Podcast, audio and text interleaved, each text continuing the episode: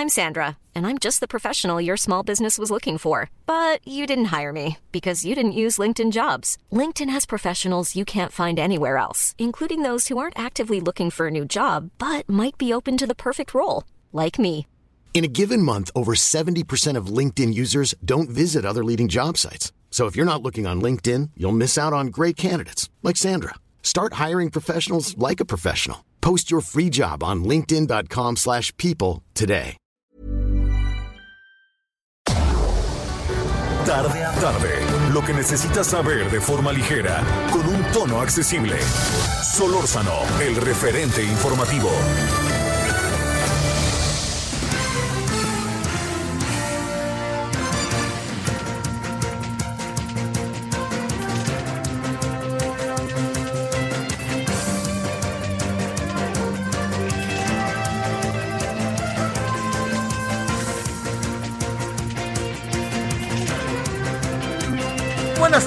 16 horas en la hora del centro. Como estado, termina el mes de agosto.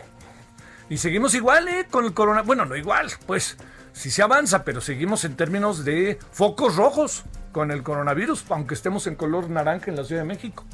Entonces, eh, pues bueno, yo espero que, que por lo pronto haya pasado buen fin de semana. Se suscitaron algunos hechos interesantes, fíjese, el fin de semana.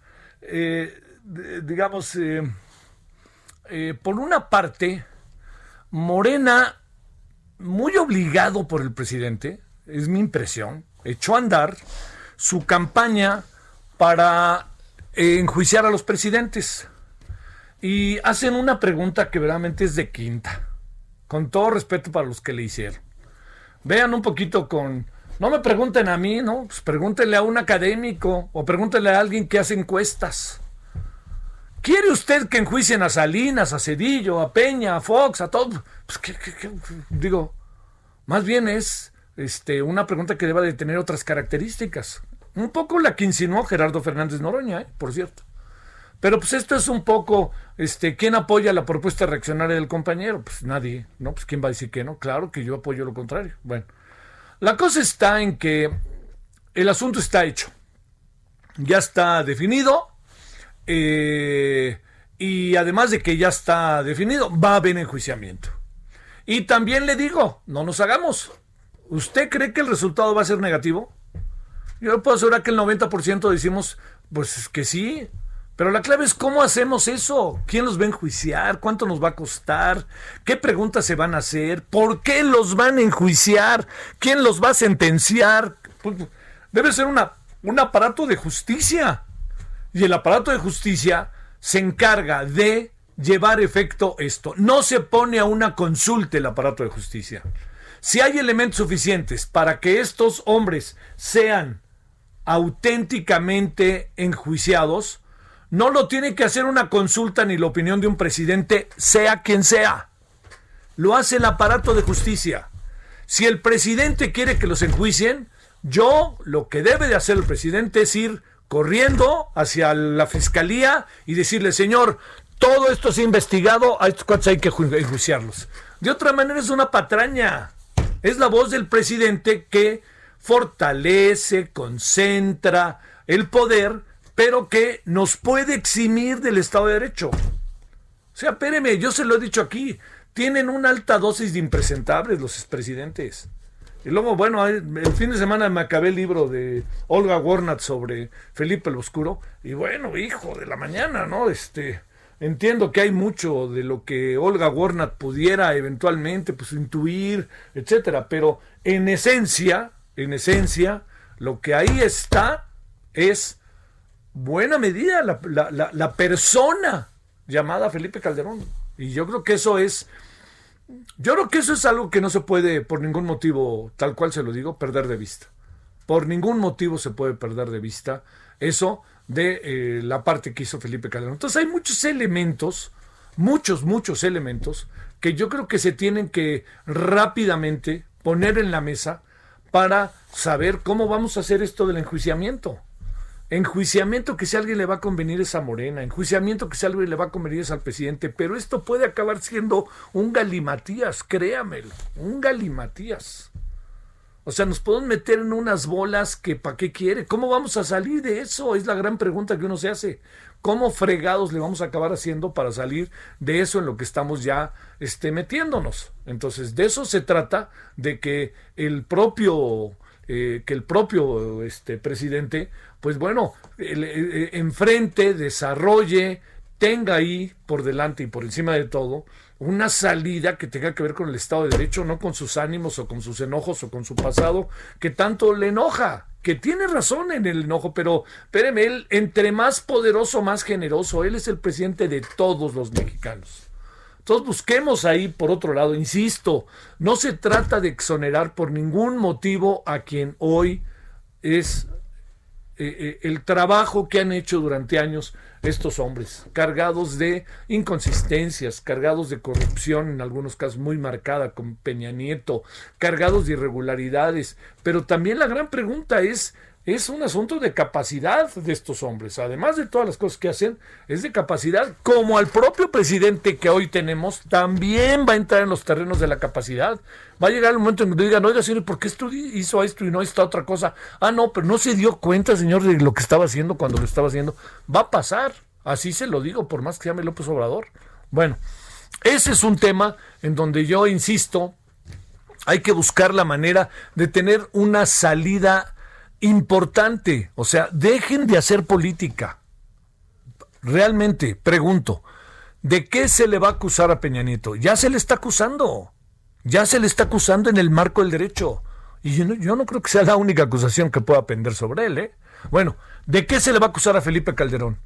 Dígame, ¿hay, ¿hay alguna carpeta abierta en la Fiscalía General de la República? Pues entonces vayan a ella. O sea, de entrada es, espéreme, ¿quién va a decir que no? Se lo pregunto a usted, usted diría que no. Estamos enojados con el pasado, no tienen vergüenza lo que hicieron por momentos. Pero tampoco podemos agarrar el pasado y con rasero colocarlo todo igual. Ese pasado tiene momentos virtuosos de hombres y mujeres de este país que lucharon, se echaron para adelante, batallaron. Todo eso, hombre, todo eso está por delante. Bueno, no creo que cambien mucho las cosas independientemente de lo que uno escriba o de lo que uno diga. Más bien aquí lo que está de por medio es clarísimo que hay una decisión del presidente y el presidente ya tomó la decisión y colorín colorado vamos a otra cosa. Bueno, ese es un asunto que estuvo el fin de semana junto con otros elementos que son eh, lo que está pasando en las, en las cámaras, ¿no? Cámara de senadores y Cámara de diputados. Esto da demasiadas vueltas demasiadas vueltas. El presidente de la Cámara de Senadores, que tiene todo el apoyo de Morena, que ya ha sido designado, le han sacado en las redes, no uno, sino varios discursos en donde uno dice, ¿y este hombre en qué andaba o en qué anda? Así de fácil, ¿no? Y tiene mucho que ver con quién gobernaba en el Estado y en el Estado ya somos amigos, ¿no? Manuel Velasco ya resultamos al final amigos del presidente y su secretario de gobierno va a ser el secretario, va a ser el presidente de la Cámara de Senadores. Y esa presidencia, pues tiene el apoyo, no nos hagamos hombre, de Morena y del presidente. Pero bueno, unos se visten de una manera y mañana se visten de otra manera. Luego se enojan con los futbolistas porque juegan con el Real Madrid y luego a los dos meses juegan con el Barcelona. Pues bueno, pues aquí es igual, juegan con Moreno y a los dos meses con el Verde. Estaban en el Verde, antes estaban con el PRI. El señor Velasco decía que Peña Nieto, padrísimo. Todo eso y ahora dice que mi compadre es López Obrador. Entonces, pues, no nos enojamos mucho de repente cuando vemos a algunas gentes cambiar de color. Eh, digamos, cada quien trae sus principios y no quisiera pensar como Groucho Marx, que dijo, estos son mis principios y si no les gustan, pues tengo otros. Bueno, pero ese es ahí, de la Cámara de Diputados está un saltimbanqui terrible, están cosas de por medio, créame, bastante eh, desagradables, bastante rudas respecto a cómo van a designar.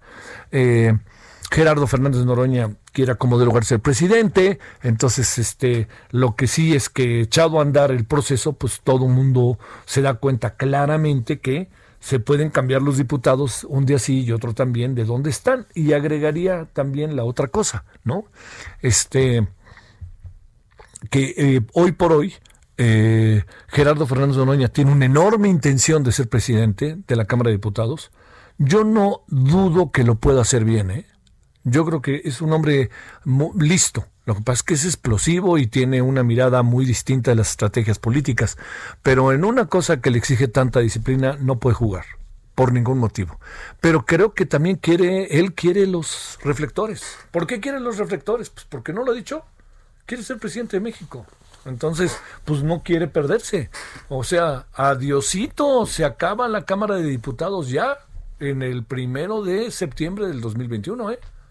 Y si no hay si no se acaba este si no acaba siendo este reelecto o alguna cosa así pues se va y, y hasta donde tienes plurinominal. Entonces bueno todo esto es muy importante no perder de vista todo lo que hay alrededor de ello ¿eh? no es es muy importante no perderlo de vista. Y bueno cerremos con, con, con algo que era que es este que es un asunto de primerísima importancia. Y eso es ni más ni menos que el hecho de que eh, eh, de, algo que no, no, no se puede hoy pasar por alto. Mañana el presidente presenta su segundo informe de gobierno. Eh, de nuevo, este, está de por medio, están de por medio muchas cosas ahí. Y una de ellas es que el presidente va a presentar un informe, tengo entendido que a las nueve, y luego lo entregará a los diputados. Pues yo diría que no lo entregará ya a los diputados, ¿no? Pero mejor primero que se los entregue a los diputados y luego que lo lea. Pero en fin, bueno, eso es un asunto, sinceramente, que es una controversia menos. Lo que me parece una controversia mayor, no controversia mayor, sino la importancia que tiene es qué va a decir mañana el presidente. El presidente mañana puede plantear, sin la menor duda, una buena cantidad de ideas y de elementos que hoy tiene en la mesa como gobernante y que todo indica se concentrará en dos o tres áreas. el área de corrupción, eh, lo que se ha hecho hasta ahora, y también en medio del área de corrupción, le diría otro planteamiento que está ahí de por medio, es el hecho de que eh, tiene el caso Lozoya. Pero hoy nos enteramos, a través de Mexicanos contra la Corrupción, que en el caso Lozoya hay una gran cantidad de variantes. Por ejemplo, es un expediente que desde hace tres años o dos años ya estaba ahí, o sea que están refriteando, el señor Lozoya mismo está refriteando en lo que ya había estado el de por medio. Hoy vamos a hablar al rato de ello para que quedemos claros al respecto. Pero también en ese mismo marco, al estar en un primero de septiembre, que se convierte en algo sumamente importante para el país, porque es el informe, es la rendición de cuentas que el presidente hace año con año. Algo que me parece que es importantísimo no perder de vista es el tema de, eh, de las encuestas que han salido hoy sobre la popularidad del presidente. Mire, hay auténticamente hay de todo, ¿no? Pero yo creo que si marcamos un rango, el rango está entre los 54 el 54% de popularidad hasta el 65% de popularidad. El 65% de popularidad lo ha marcado, entre otros, el país. Mitowski lo trae en 54, hoy Reforma lo trae en 54. Hace algunas semanas eh, el Heraldo también lo traía en un, poquito más. Este, el financiero lo trae en 60 y 59, 58. Todo se lo estoy diciendo de memoria. El presidente dice que tiene 70%. Y de nuevo saca que él tiene otros datos, pero nunca vemos cuál es la fuente de esos otros datos. Eso es muy importante. Mire, yo el valor que le concedo a la, encuesta de reforma hoy es que es en casa, es en vivienda y que tiene un margen de error de 4%. Eso me parece muy importante. Que sea en casa cambia mucho. Que sea telefónica genera una buena cantidad de controversias respecto al valor que tiene. Bueno, si esto que le digo, el 54%, vamos a suponer, yo creo que tiene quizá un poco más. ¿Cómo diría 54, 3 o 4 tiene según Mitowski? Lo importante respecto a la popularidad del presidente es que es una paradoja. Por un lado, tiene una popularidad clara que encontramos con toda facilidad el presidente es un hombre que incluso si ve en la calle y saluda a alguien, por más que no lo quieran o si lo quieran, lo saludan. Es un personaje que se convirtió en un personaje, es un personaje no que se convirtió, que es un personaje importante para la sociedad mexicana. Es el referente de la sociedad mexicana. No hablamos de otra cosa que no sea el presidente hasta en los mejores y peores momentos. Y el presidente se burla un poco, es sarcástico otro poco, es irónico otro poco, es devastador, otro poco, y así es como él a lo largo de sus alocuciones diarias se mueve. y también se mueve bajo otra, bajo otra circunstancia, con un discurso claramente establecido hacia precisamente a aquellos que son sus furibundos seguidores y que lo quieren y que lo, están con él y que están con él de todas, todas, no más o menos, de todas, todas. Bueno, eso que le planteo, yo eh, le, le, le agrego lo siguiente. El presidente, con estas características, mañana llega su informe y está muy claro que tiene un sector de la población que lo acepta y está con él. La pregunta yo se la hago. ¿Es el 70% de la población o no es el 70% de la población? Yo tengo la impresión de que no lo es, ¿no? Pero no, no, no tengo, digamos, estoy leyendo todas las encuestas.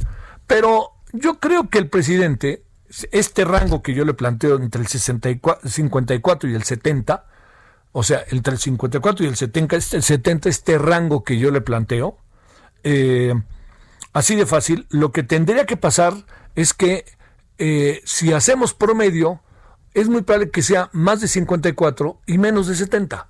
Así de fácil. Bueno, pero aquí viene esta paradoja que le vuelvo a decir. Con toda claridad tenemos que el presidente es un hombre popular, pero su gobierno está sistemáticamente cuestionado.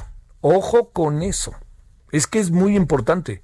Y está cuestionado lo económico, está cuestionado la seguridad, y en algún sentido el tema salud. Y el tema salud está directamente por coronavirus, por la forma en que el gobierno ha tomado la decisión de atacar y entrar en esta dinámica de el problema concreto del coronavirus. Entonces, esas partes resultan, le, le, digo que resultan paradójicas por una razón, porque es un presidente popular con un gobierno hasta cierto punto impopular. No lo pierde usted de vista esto. Entonces, ¿qué es lo que puede pasar? Que esto es lo que todos nos preguntamos. Yo creo que no hay equilibrio de poder, los hay en, en, el marco constitucional, pero no los hay políticamente, ¿no? O sea, perdóneme, pero yo creo que ni el PAN ni el PRI, el PRI está queriendo migajas, haciendo lo que puede, y con un personaje tan maravilloso como Dulce María Sabri Riancho. Pero no está, ¿eh? No está avanzando el PRI, no va a tener ninguna visión diferente. El PRI hoy de, este día y, sumemos hasta el 2021. No lo va a tener, no va a cambiar eso. Quizás va a defenderse como gato boca arriba en Sinaloa, quizás va a defenderse como gato boca arriba un poco en Sonora, ¿no? Este, no creo que le alcance, pero en los otros estados difícilmente, ¿no? En el Estado de México, en dos años que es la elección, yo no veo cómo se va a poder colocar el, este, el Partido Revolucionario Institucional en una dinámica distinta. Y el Partido de Acción Nacional anda en las mismas. Lo que va a acabar pasando, como ya lo hemos dicho con Morena, es que la gente no va a votar por Morena, ¿no? Y para eso no va a votar por otra opción, sino más bien lo que va a hacer es votar, eh, es abstenerse en el voto, el voto que se abstiene, que no vota uno por nadie, o simplemente no se va a la urna. Así de fácil, como una protesta que nos sale muy cara la protesta, ¿eh? en ese sentido. Bueno, todo esto se lo planteo porque tarde que temprano el presidente va a enfrentar una dinámica social que va a estar enfrente de él, una división interna de país más marcada de lo que hoy está. Y la popularidad no le va a servir mucho, que digamos, ¿eh? al presidente. Ahí, ¿por qué? todos los sectores ya estarán movidos, ¿no? Y estará mucha gente que sin necesariamente compartido podrás, podría estar eventualmente en las calles, etcétera. Recuerde que antes de irnos a la pandemia, a esta dolorosísima pandemia, pasó algo que por ningún motivo debemos de perder de vista, la marcha de las mujeres. Las mujeres estaban echadas para adelante, no en la Ciudad de México, en todo el país, ¿eh? y estaban echadas, aventadas materialmente hacia adelante, un poco en una abierta y definitiva, y definitiva protesta, así, tal cual, y parte de la protesta iba dirigida al presidente. Ojo con eso. Y espérame, son 50% más uno las mujeres en este país. Y muchas cosas se pueden agudizar cuando venga marzo del año que entra, cuando venga otra vez ciertos temas que van a estar en medio y cuando la gente poco a poco, no, hoy día, bueno, hoy vamos a salir, se han salido con todo y pandemia, cuando la pandemia febrero, marzo del año que entra, nos va a llegar el 8 de marzo y a ver qué es lo que sucede, porque no hay indicadores de que el gobierno haya cambiado. El presidente en particular, muchas visiones que, que, que, que se le acusan de el tema de las mujeres en la sociedad. Bueno, todo se lo cuento porque como ve fue un fin de semana en que pasaron muchas cosas y porque mañana es el informe. ¿Qué dirá el presidente mañana? Buena pregunta, ¿eh?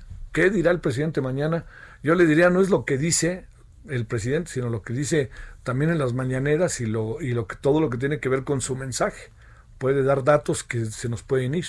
Porque hay otra parte que tampoco se puede soslayar. Se ha avanzado, en algunos elementos se ha avanzado que tiene que ver con los programas de gobierno que han alcanzado a sectores muy desprotegidos. Lo que pasa es que no tenemos la suficiente información para tener rendición de cuentas, transparencia, etcétera, y saber cuál es el alcance de ellos, ¿no?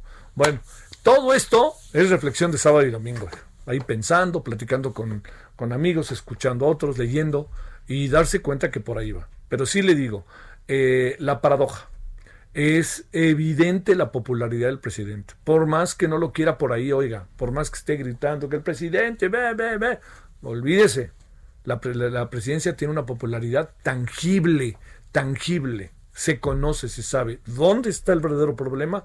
El verdadero problema acaba estando ni más ni menos que en lo que corresponde a su gestión. Y ahí la gestión es la que está en entredicho. Bueno, de aquí a cuatro minutitos le voy a contar algo de lo que ha pasado en las últimas horas para que esté informado junto con esto que de alguna otra manera también traduce cierta información que espero que le sea de utilidad. Son en este último día del mes de agosto, 31 de agosto del 2020, las 16.20 en Lora del Centro.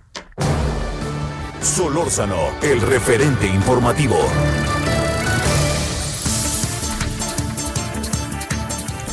Este día fue convocada para las 3 de la tarde, o sea, ya fue, andan en ello, una reunión de los líderes parlamentarios para buscar una salida a la disputa que mantiene el PT y el PRI por encabezar el cuerpo legislativo de San Lázaro. De no lograrse una definición, Laura Rojas, no descarte esta posibilidad, ¿eh? se mantendría cinco días más al frente de la presidencia para que el próximo sábado se realice una segunda ronda efectiva en el Pleno. ¿Qué quiere decir esto? Si no se ponen de acuerdo, quien encabeza y quien preside la ceremonia del día de mañana es la señora Laura Rojas, porque no se ponen de acuerdo. Y entonces, ¿cuándo se da la siguiente discusión? El sábado. Le voy a explicar también de otra manera. Las sesiones del Congreso son martes y jueves. Entonces, mañana hay sesión, pero es la sesión en que se echa a andar el Congreso. El jueves hay otras actividades y hasta el sábado estarían viendo exactamente de qué se trata. Bueno, vamos a ver si pasa algo hoy. No lo pierda usted de vista. De no lograrse una definición, Laura Rojas se mantendrá cinco días más al frente de la presidencia para que el próximo sábado se realice una segunda ronda electiva en el Pleno, ya le dije. El fin de semana el diputado Manuel López Castillo dejó sin efecto su adición al grupo parlamentario. Andan del tingo al tango, la verdad que es un poquito tiene su alta su alto nivel de, de, saltimbanqui. Conste que estoy siendo bastante mesurado. Bueno, entonces él estaba en el PT y dijo, no, siempre no, otra vez soy de Morena, sí, cómo no. Con lo cual la bancada petista quedó con 46 integrantes, al igual que el PRI, y de esta forma estarían empatados como tercera fuerza en San Lázaro. El PRI ha dicho que sumará a tres diputados del Verde. Ya sabe que el Verde es, es créame, son ofertas el Verde. Usted vaya a una tienda y vea ofertas del mes. El, o sea, el, el verde en las ofertas del mes, aunque no esté establecido que ellos son los de las ofertas, se meten las ofertas. O sea, oiga, es que nada más vamos a tener oferta de jamón. El verde se mete y dice, bueno, es que nosotros somos jamón serrano. Ahora, oiga, nada más para productos de limpieza de esta marca. Bueno, es que nosotros somos una variante. No, no, no son desvergonzados, pues. El presidente López Obrador evitó llamar, evitó a, llamó a evitar maniobras, perdóneme, en esta definición. Hay que respetar la legalidad y no hacer lo mismo de antes. Nada de maniobras por cargos y apareció un espejo. El Senado aprobó la conformación de la mesa directiva propuesta por Morena, en la cual el chiapaneco Eduardo Ramírez Aguilar presidirá en sustitución de Mónica Fernández el tercer año de la 64 legislatura que iniciará trabajos el primero de septiembre. Óscar Eduardo Ramírez, que fue secretario general de Chiapas de 2013 al 15, cuando la entidad era gobernada por el amigo del presidente, resulta que pues este pues es el nuevo presidente del Senado. Bueno, de acuerdo con diversos medios, entre ellos La Jornada, donde escribe, por eso me hace pensar que puede ser, Víctor Manuel Toledo, Toledo abandonaría su puesto como secretario de Medio Ambiente y Recursos Naturales y su lugar sería ocupado por María Luisa Albores, actual titular de la Secretaría de Bienestar. Toledo, Toledo dimitirá de su cargo semanas después de que se revelara un audio en el cual acusó contradicciones abiertas allá en la 4T. Bueno, de las encuestas ya le dije cómo andan. El presidente a la de reforma dijo que está cucharada y que él tiene otra, no más faltaba. Y el grupo parlamentario de Morena en el Senado acordó impulsar la petición formal de una consulta popular para un juicio a los expresidentes. Es parte de lo que hay. Eh, oiga, le cuento una, ¿eh? No la perdamos de vista. Está bajando la ventaja que le tenía Joe Biden al señor, eh, al señor Trump. O sea que se recupera Trump después de las convenciones. Bueno, vamos a una pausa y estamos de vuelta. Gracias que nos acompaña. Es día lunes, iniciamos semana. El referente informativo regresa luego de una pausa. Estamos de regreso con el referente informativo.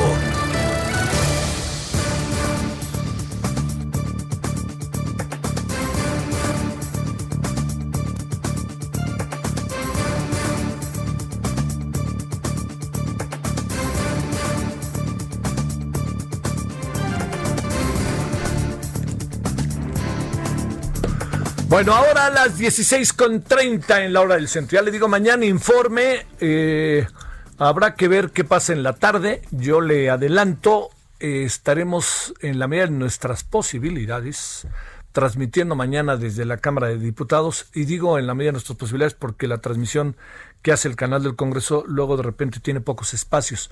Pero si lo tuviera, con el equipo en verdad buenísimo, técnico y humano que tiene el canal, pues yo me separo y le andaré contando lo que por aquí, por lo que por allá está pasando, para que usted tenga toda la información. Y este ya en la noche en Heraldo Televisión le daré detalles de lo que pudo, eh, de lo que pasó y de lo que uno pudo eh, tener en conocimiento. Le recuerdo que es una ceremonia en verdad de la entrega del informe, es una ceremonia de 5 o 10 minutos a veces se alargan. Por ejemplo, Jesús Zambrano se alargó un buen rato una vez en una entrega de un informe de Peña Nieto. Pero pues ahora sí que cada quien le hace como quiere. Y mañana entonces se entregan el informe, lo, lo ha de entregar, presumo, la secretaria de Gobernación, Olga Sánchez Cordero. Podría mandar otra persona al presidente, no necesariamente tiene que mandar a alguien en particular. Y entonces se entregaría el informe y ya entregado el informe, este se entrega el informe y entonces ahí dice la quien lo entrega, se entrega este informe como parte de las obligaciones, lo que ha sido a lo largo de este año, así dirá una que otras palabras, lo recibe el presidente de la Cámara de Diputados, que dirá lo mismo, lo recibimos, lo vamos a discutir, lo vamos a debatir, y luego después de eso, lo que sucede es que se van, se van los diputados, después de haber iniciado el periodo, a través de una, de una sesión plenaria en San Lázaro, están diputados y senadores, y después de eso, este, cantan, entonan el himno nacional y dicen, damos por iniciado, la, para que sepa cómo es la ceremonia, damos por iniciada la ceremonia, y dice, pedimos un receso, entonces van al salón de junto, les dan el informe, se regresan, y vienen los posicionamientos de los partidos, que no deben de durar 10 minutos cada uno. Pero ya sabe que eso, pues ahí sí, quién sabe. Entonces la ceremonia debe de terminar a las siete y media, más o menos. O cinco, seis, siete y media, quizá ocho. O a veces antes, a veces hay quien no dura los 10 minutos, para hay quien se, y entonces desde el minuto 10 le dicen, por favor, ya se acabó su tiempo, va, pero pues se siguen y listo. Pero entonces vamos a ver qué pasa mañana. Eso es lo que va a ser la ceremonia. Ya después vendrán otras cosas. 17, 16 rectifico con 33 en hora del centro.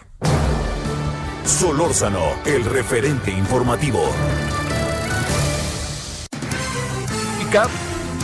Eh, por cierto, todo indica que, que, ya se pusieron de acuerdo de quién va a ser el presidente de la Cámara de Diputados y podría ser Dulce María Sabri Riancho, porque según vi, ya los del PT los del PRD, algunos se pasaron al PRI. No, no, no es un saltimbanking de Río de Janeiro.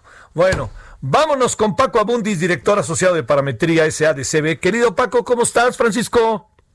¿Qué tal, Javier? Un gusto. Hace un rato que no hablamos. Oye, qué, saltim, qué saltimbanqui, ¿no? Con esto de los diputados. Quítate tú para ponerme yo, ¿no? Pues es la, la lógica política que tenemos desde hace tiempo, ¿no? Antes era eran chapulines, ahora creo que tenemos que cambiar los términos. Sí, sí, no, no, porque, oye, porque no viste ese, estuvo buenísimo ese, ¿no? Del que estuvo un día en el PT, estaba en Morena, un día estuvo en el PT y se regresó al día siguiente a Morena. Hijos de la mañana. Oye, a ver, Paco, el tema es este, revisando hay un rango entre el 54% y el 70% con los otros datos que nunca sabe uno cuáles son, entonces mejor me quedo con lo del país, creo, ¿no? Que anda en 65%. Ese es el rango de popularidad y de la mano, ¿cómo está el rango que tiene que ver con la gestión de gobierno, que parece una paradoja y muy contradictoria en función de la popularidad presidencial? ¿Cómo ves las cosas, Paco? Mira, pues yo, yo creo que para empezar, el, el, primer dato positivo es que algunos ya por lo menos tenemos datos ya de mediciones cara a cara, que es lo único validable, que es la única medición de opinión genérica en el país, que ya lo hemos platicado. Por lo menos sé que ya lo hizo Reforma y sé que lo hicimos nosotros. Este, con todo respeto a los otros datos, no creo que sean comparables. O sea, nada que se ha hecho por Internet, nada que sea telefónica, tiene el mismo nivel de representatividad y por lo tanto de validez, entonces no son comparables. Yo solo sé de lo de reforma que trae 56 y nosotros traemos 65. En los momentos en los que estamos, yo creo que es razonable pensar que la medición no va a coincidir, pero te diría que no es comparable a lo que teníamos hace un mes, ¿no? Ahí mi colega Andrés Levy de Covarrubias hizo un buen ejercicio para la MAI donde reportaba que nuestros niveles de varianza iban de 40 a 68. o sea, no, pues no. no. bueno, pues este, mejor nos echamos volados, ¿no? sí, claro. Entonces, no, yo creo que ya para fortuna tenemos un referente hoy de, de, lo que está pasando y se llaman mediciones cara a cara en vivienda. Aún así diferimos, pero ya no son 28, tenemos 8 o 9 puntos de diferencia, lo cual me parece razonable. Eh, y como bien señalas, por gestión, que nosotros mañana publicaremos con Reuters y con Milenio eh, algunos de estos datos, porque la verdad es que sí intentamos hacer un ejercicio exhaustivo después de seis meses de no poder salir a campo. Y te doy algunos datos más allá del 65, que es el más importante, que es la aprobación en general, cómo está por, eh, por áreas de gobierno, ¿no? Y vamos en los dos extremos de combate a la corrupción, que es el mejor evaluado, a combate al narcotráfico, que es el peor. Y yo creo que, digo, estos números, más allá del tema de percepción, suena como que la, la, gente los validaría. En combate a la corrupción, eh, el nivel de aprobación de que lo ha hecho bien o muy bien está incluso por arriba de su propia aprobación, estaría en 67%. Creo que eso te habla de la visibilidad del tema, de la coherencia que tiene la administración. Podemos tener controversias si lo está haciendo bien o no, si lo de los eh, eh, se está haciendo bien, se está haciendo bien, pero lo cierto es que es un tema muy visible. Y se está haciendo algo y me parece un dato completamente explicable. Luego vendría combate a la pobreza, que yo ahí lo relaciono probablemente con temas de ayudas sociales, en fin, pero ese no tiene el 67 de combate a la corrupción, combate a la pobreza está en 59, de gente que cree que lo hace bien o muy bien, es decir, estaría ya ocho puntos por debajo, lo cual ya te habla de mucha varianza. Sí, claro. Luego viene educación, 57%, apoyo al campo, 55%, política exterior, 54%, salud, ¿no? Que también sería un tema polémico, porque 52% dice que lo hace bien o muy bien, contra 40 eh, que dice que lo hace mal o muy mal. Cuidado medio ambiente, 52 contra 33. Combate la violencia contra las mujeres, 51 como contra 36. Mejora de vivienda, 50 contra 34. Aquí vendría otro dato polémico, por la, sobre todo por la crítica que, que, ha habido. Promoción del turismo, 50% cree que lo ha hecho bien o muy bien, contra 32 que lo ha hecho mal o muy mal apoyo al deporte 50 contra 30, carreteras 49-35 y aquí vienen los más delicados, combate a la delincuencia y, lo que me gusta de esto Javier es que sí hay balance. O sea, por ejemplo, combate a la delincuencia es 47 contra 40, generación de empleos 46 contra 44 y combate al narcotráfico 43 contra 46. Es decir, en estos tres últimos sale casi reprobado que sabemos que son los temas delicados de este gobierno. Entre el dato más bajo y el más alto, Javier, hay casi, es 43 contra 67, eh, eh, ¿no? Son 34 eh, puntos de diferencia. O sea, lo cual te dice que la gente sí está distinguiendo qué está pasando. Y da la impresión que de lo que está agarrada esta administración, más allá de los temas económicos o de delincuencia, parece ser corrupción. Sí. Oye, a ver, en una lectura de las cosas, este, también hacía abuelo de pájaro, te pregunto, eh, ese, ese rango favorable para muchos temas que tiene hoy eh, el presidente, supongo yo que vienen fundamentalmente pues de sus seguidores, ¿no? De hecho, digo, no, no te, puedo adelantar algunos temas de los electorales. Sí. Está interesante porque, digo, parece muy alto el dato que te estoy dando, pero al final, respecto a su mejor momento, él ha caído eh, más de pues 25 puntos. 20 puntos. sí, sí, claro, sí estaba en 85. Exacto, estaba en 85, 85, y, y en el último año ha caído 10. Entonces la, la, la, tendencia sigue, no, no, ha, no ha parado, pero da la impresión de que ha parado su caída. Y eso me parece de los temas más interesantes. O sea, las telefónicas que teníamos, lo tenemos en 60, alrededor de 60, pero el último dato, nuevamente, cara a cara que era de febrero, es 63 contra 65, es prácticamente el mismo. Sí. Eh, pero pues da la impresión entonces de que no, no ha tenido necesariamente una afectación por la crisis de salud. O si bien se han caído las expectativas económicas, tampoco le ha pegado tanto. No quiere decir que no le vaya a pegar. No, o sea, no quiere decir que no, eh, digo, esto es realmente la, foto, ¿no? Pero que le podría pegar, sin duda. Eh, donde hay otro dato interesante, Javier, es en, en intensidad la intensidad ha, pues ha caído, ¿no? O sea, aquellos que lo que lo aprobaban mucho parece que ya no están tan convencidos. Eh, te diría que haya perdido casi de 30 puntos. O sea, en la intensidad ha perdido más todavía que en, que en, el dato agregado. Ahí ha caído de 66 a, a 38 puntos. Uy, ahí está fuerte. Ese, es decir, y, quienes se han mantenido, incluso han tenido que crecer, son los que lo aprueban un poco, pero en, intensidad ha caído todavía más que en el, que en el número agregado.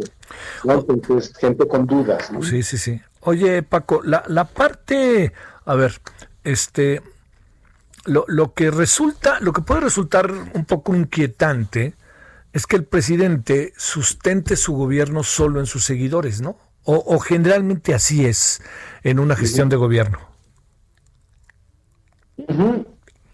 Sí, porque al, final eso es lo que te da la polarización, ¿no? Sí.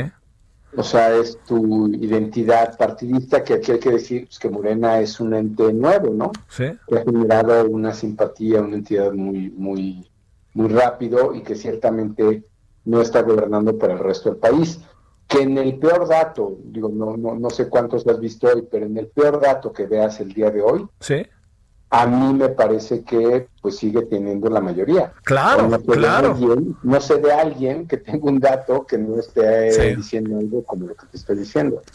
Y puede que tenga, no, 56, puede que tenga 65, pero al final es el dato más, este, cómo ponerlo, sigue teniendo la mayoría, ¿no? Sí. no nos debe de sorprender porque sigue haciendo lo que sigue haciendo, nos guste o no nos guste a algunos, ¿no? Sí, sí, eso queda claro. Oye, a ver, el, tengo otros datos hoy. Yo tengo el 70%, Reforma lo cuchareó, y la otra, soy el segundo presidente más popular en el mundo. ¿Es cierto o no es cierto? Eh, Tendría que checar el mundo, pero, lo dudo, lo, dudo. Este, digo, eh, no, no me sorprendería que él tenga este, ese, ese 70, me parece que podría, podríamos tener algún margen de error, pero yo no, yo no llevaría el análisis por ahí, más allá de lo que él diga. Yo te diría, compáralo con Trump, ¿no? Este, para poner algunos parámetros, ejemplos. Eh, Trump pues está en 38, no hay presidente que haya se haya reelecto abajo de 45. O sea, estos datos ya los quisiera para un domingo, ¿no? Sí, claro. No, es este no es Putin en su mejor momento, no es, no, no sé, yo no estoy bien seguro que sea el, segundo. A ver, si te doy datos de una medición reciente de Ipsos que tienen un panel online que reporta números para México, pero que reportan como números no representativos, precisamente porque son online, entonces no son representativos ni para la India, ni para México, ni eh, para, para Rusia eh, y Brasil, pero en ese panel, eh, pues no, no se corroboró esto que me acabas de decir, el primer ministro de Australia estaría por arriba, Angela Merkel estaría por arriba. Eh, los europeos están un poco, un poco afectados. Sí, claro. Este, pero todo este tema de la pandemia ha dado la posibilidad de que haya nuevos liderazgos. Y te diría que por lo menos esos dos, este, pues ya lo mandan a, a es decir, están en niveles de 80 y algo. Sí, claro. Oye, a ver, la, la otra parte, este, eh, muchas cosas quedaron pendientes en el camino. Muchas, ¿no? el, no, no, Nos acabó en algún sentido, pues, la pandemia de temas que traían vuelo. Eh, eh, a ver, un tema que supongo que sabes que te preguntaré, el tema de las mujeres. ¿Cómo, cómo, ¿Cómo es medido un poco por la sociedad si es que hay posibilidades de medirlo, porque tengo la impresión de que no es un tema que se corte, sino es un tema que tomó pausa inevitable, pero que yo calculo, a ver, te lo planteo, el 8 de marzo del año que entra, ¿qué es lo que va a pasar cuando las cosas en general siguen igual? Y que no se ha faltado del todo, ¿eh? porque finalmente todo el tema de violencia intrafamiliar, violencia de género, se hace estos reportes. Tal vez no, no haya activismo, o no hay activismo en las calles, pero en redes sociales el tema está todo lo que da. Sí, claro. Este, que no, que no estén pintando y este, este, destruyendo monumentos y manifestándose, eso es una cosa, pero el tema, como dices, uno está latente, pero en redes sigue, y sigue con todo. Quiere decir que el presidente se anda midiendo diariamente, ¿verdad? Si nos dice lo del 70%, ¿no? No sé si diariamente, porque si lo hace bien, no, digamos. no hay necesidad, claro. No, no, no sé, digo, asumo que él ya salió a campo también y sabrá lo que trae.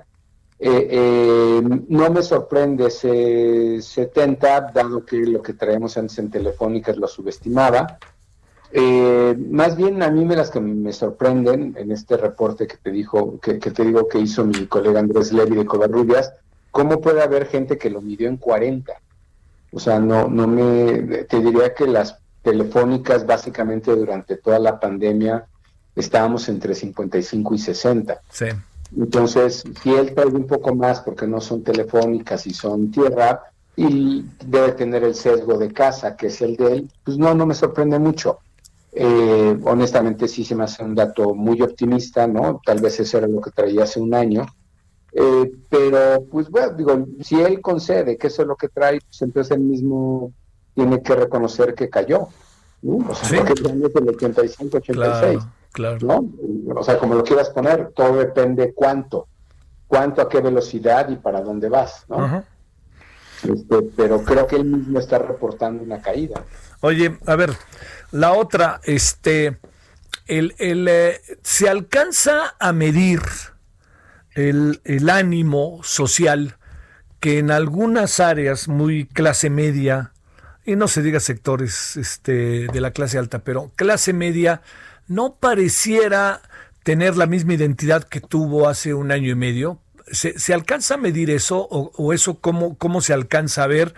o a lo mejor tiene que ver con gente que tú te relacionas y no no quiero decir con esto que así sea, pero digamos uno tiene como diferentes sectores en los que hablas, entrevistas, platicas, estás, no mucho porque hay que respetar esto de la sana distancia y el quédate en casa, pero esa parte se mide no se mide o qué piensas de eso?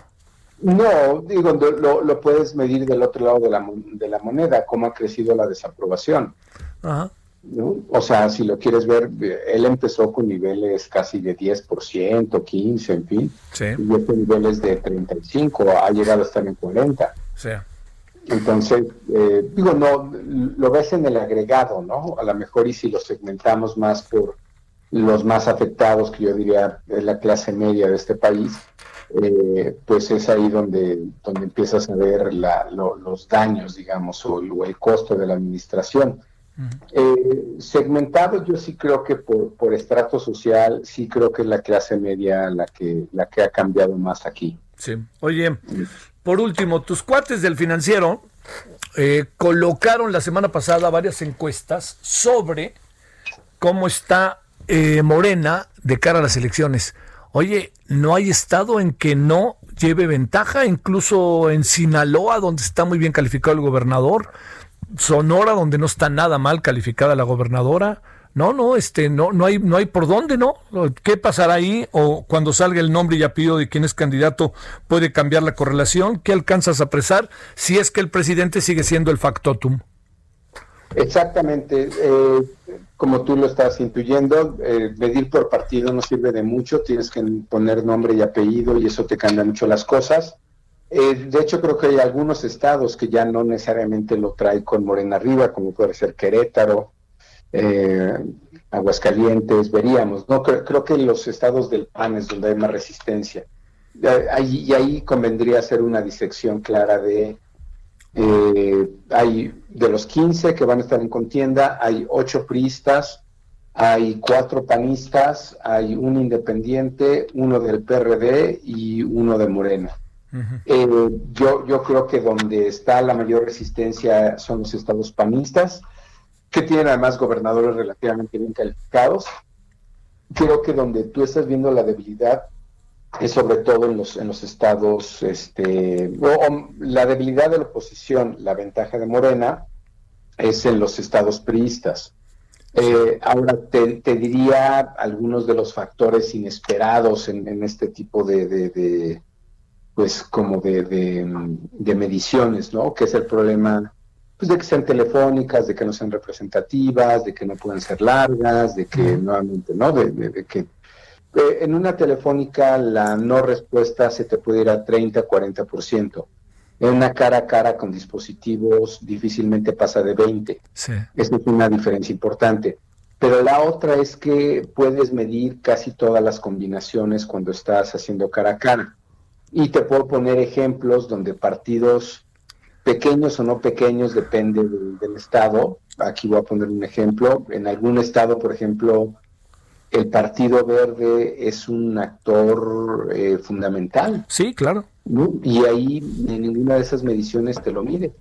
Porque, pues porque no lo contemplan, porque no aparece lo obvio o porque no cabe en el cuestionario, no sé. Eh, pero es ahí donde dices, bueno, sí, en general te muestra tendencias, eh, pero no, no tienen precisión, o en general también castigan mucho la aprobación de los gobernadores. Sí, claro, los, Los, gobernadores están entre 10 y 20 puntos por arriba de lo que dicen esas mediciones.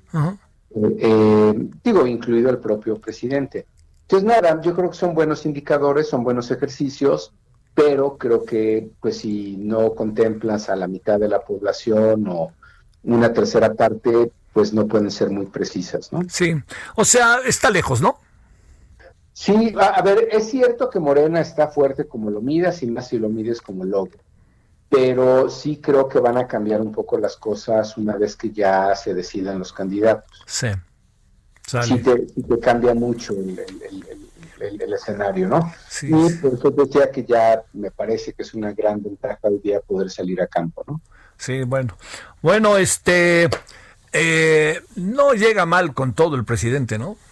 Pues es que yo creo que, digo, entiendo la, la cabeza hoy de reforma, pero pues al final es un juicio de valor, ¿no? Sí, claro. Sí, llega debilitado, sí, respecto a 86, pero eso era una cosa monstruosa, sin sustento, pero pues te diría que 56 es lo que tenía Obama cuando se eligió. Sí, claro. Por ejemplo. No, y además, además tiene, tiene, sigue, pues además impone la agenda, tiene capacidad de maniobra. Yo entiendo que no está como estaba, ¿no? Y que debe de poner focos ahí en este eh, semáforo color naranja, como ahora se dice, ¿no? De preventiva. Pero, pero pues este, mañana va a hacer lo que quiere, este, hoy hizo lo que quiere, lanza diatribas para un lado y para otro, no hay quien le responda con fuerza y trascendencia este, pues ahí está, ¿no? Sí, A, mí en todo caso lo que habrá que observar, Javier, es cómo evoluciona esto de aquí al 21. Exactamente. hoy, eh, un día antes del informe presidencial, casi en septiembre, quedan, ¿no? Ocho meses. Ocho meses. Que, que pasan muchas cosas. Sale. Bueno, mi querido Paco, te mando un gran saludo. Igualmente, Javier, un abrazote. Gracias para ti, muchas gracias. Paco Abundis, director asociado para Meteoros ADCB. Lo que hicimos con Paco Abundis, junto con la que él va a publicar mañana, es hablar de las encuestas eh, en estos rangos que hoy se están manifestando. Espero que haya, le haya resultado, ¿no? Este, interesante y le dé elementos como para tratar de entender por dónde van las cosas, ¿no? Bueno, vámonos a las 16.54, casi 55 el hora del centro. Pausa.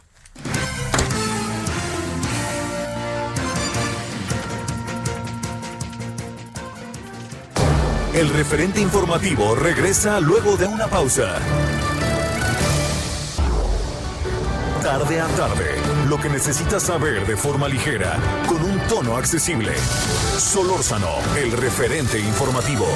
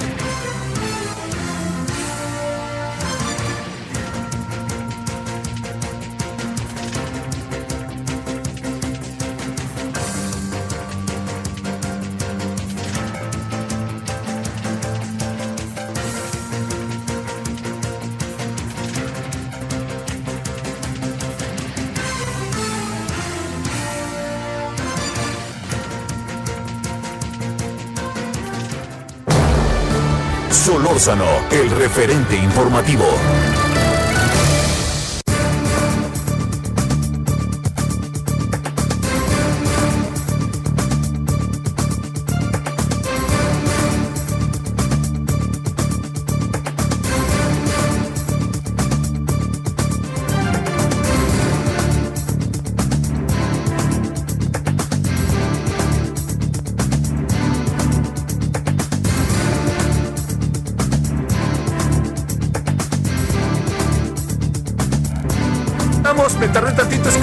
Viendo una cosa ahí del canal del Congreso, le ofrezco una disculpa, pero es que si no era ahorita, ya ve que mañana hay que estar ahí muy al tanto del asunto, le ofrezco una disculpa, pero aquí andamos, yo fui el que me comí estos dos minutitos.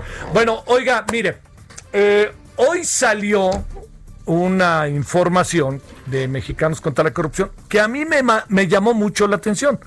O sea, hay información que desde hace tiempo estaba ahí y que de repente resulta que les dio por redescubrirla o descubrirla sin saber que ya estaba. Bueno, Raúl Olmos, periodista e investigador de Mexicanos contra la Corrupción y la Impunidad. Raúl, gracias que tomas la llamada. ¿Cómo has estado? Buenas tardes. ¿Qué tal, Javier? Buenas tardes. Un gusto compartir contigo la información. La verdad que te lo agradezco. A ver, ¿hace cuánto sabíamos de todas estas cosas que hoy está haciendo públicas el señor Emilio Lozoya o la Fiscalía? Bueno, en particular recordarás cuando el 11 de agosto eh, Lozoya presentó una denuncia de hechos ante la Fiscalía. Uno de los datos que más llamó la atención fue la denuncia que hizo sobre el financiamiento electoral era una confesión, digamos, porque él siempre había negado que hubiera habido una injerencia de parte de Odebrecht en, el asunto electoral y más que alguna de sus empresas o alguna de las eh, cuentas eh, ubicadas en Suiza haya participado en estas triangulaciones de recursos de Odebrecht. Pues bien, en aquella ocasión lo que dijo fue que se había eh, financiado de alguna forma el pago de asesores electorales, una serie de asesores electorales en el extranjero y enlistó por lo menos 10 nombres de compañías o despachos. Eh, todo eso a todos nos sorprendió porque había indicios de que efectivamente Odebrecht había financiado la campaña electoral, eso desde 2017 se ha venido diciendo y especulando, pero era la primera vez que eh, un funcionario abiertamente o el funcionario, ex funcionario involucrado, lo confesaba abiertamente. Pues bien, eh, conocimos parte del expediente que desde hace casi cuatro años venía armando la, la, Procuraduría, la entonces PGR, y nos topamos con que por lo menos desde el año 2017 habían hecho solicitudes de información a Suiza para obtener esta información eh, del financiamiento electoral y fue en septiembre de 2018, hace justo dos años, cuando recibieron un paquete de información de las autoridades de Suiza que confirmaban que, se habían eh, canalizado recursos a pagar asesores electorales. Cuando uno revisa los nombres de los despachos o las personas que recibieron estos pagos, pues resulta que son exactamente las mismas que Lozoya reveló el 11 eh, de agosto del presente año y que además aportó como si fuera la gran revelación a la Fiscalía General de la República.